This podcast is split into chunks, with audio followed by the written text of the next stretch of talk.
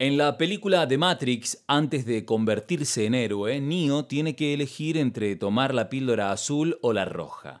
Si toma la azul, se olvida de todo y vuelve al mundo que conoce, regresa a la realidad virtual en la que la sociedad, sin saberlo, vive prisionera.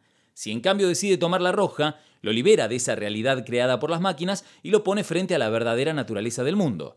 Un mundo horrible, distópico.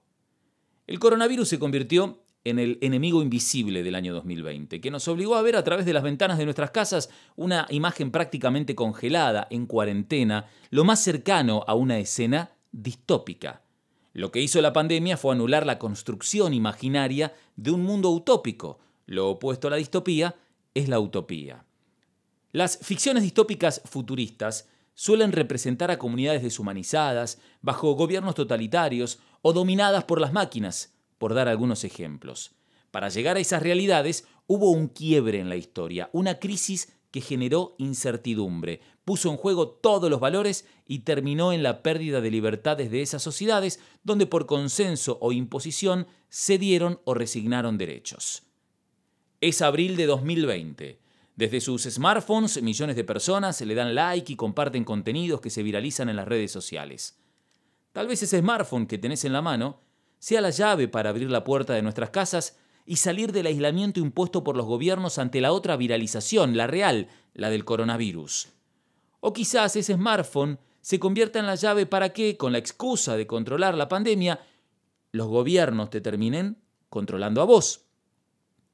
Corea del Sur, Taiwán, China, Hong Kong o Singapur son los países que mejor respondieron a la hora de contrarrestar el avance del virus las autoridades políticas de algunas de estas naciones asiáticas, aún Corea del Sur, que es un Estado liberal, recurrieron a la vigilancia digital. Y no en todos los casos se les pidió autorización a los ciudadanos.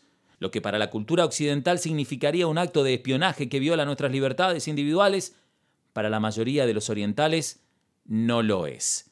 Esa mentalidad autoritaria, disciplinada, los lleva a confiar en el Estado que se nutre del Big Data, la táctica y estrategia contra el virus se estudia en los laboratorios farmacéuticos e informáticos. ¿Protección de datos? Olvídate.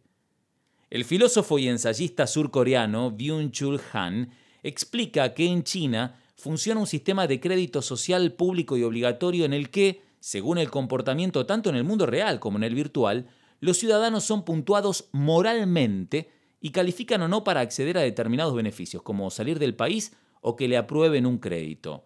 Un chino puede denunciar a otro si lo considera en falta y ganar puntos.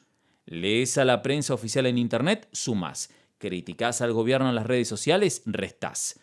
En gran parte, el gobierno logra alimentar este sistema gracias a que las empresas de telefonía móvil e Internet comparten los datos sensibles de sus usuarios. China Cuenta con 200 millones de cámaras de vigilancia, muchas de ellas dotadas de inteligencia artificial que ahora se usan para monitorear la pandemia.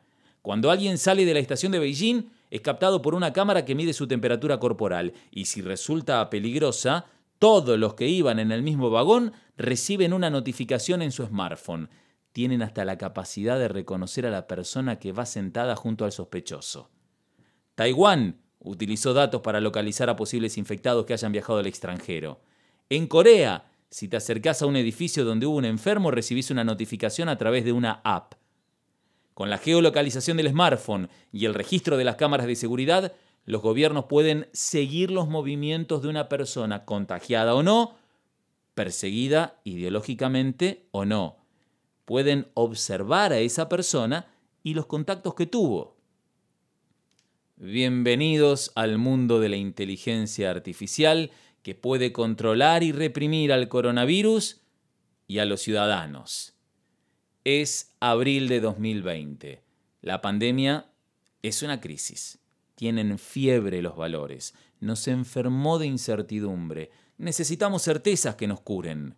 Nuestro mundo tal como lo conocemos está patas para arriba, amenazado ¿Es el posible remedio de la inteligencia artificial peor que la enfermedad? ¿Cuánto de nuestra libertad, tal como la conocemos, estamos dispuestos a pagar para sanar? Es abril de 2020. En Argentina estamos a tiempo de elegir entre la pastilla azul y resignar derechos o la roja y hacernos cargo de la realidad. En la ficción distópica, Neo enfrentó con heroísmo a la Matrix saliendo de ella. En la vida real, nuestra misión utópica casi imposible es salir de la pandemia entrando. Porque en esta historia, héroes son los que a pesar de todo se la bancan y se quedan en sus casas. De vos, de mí, de ustedes.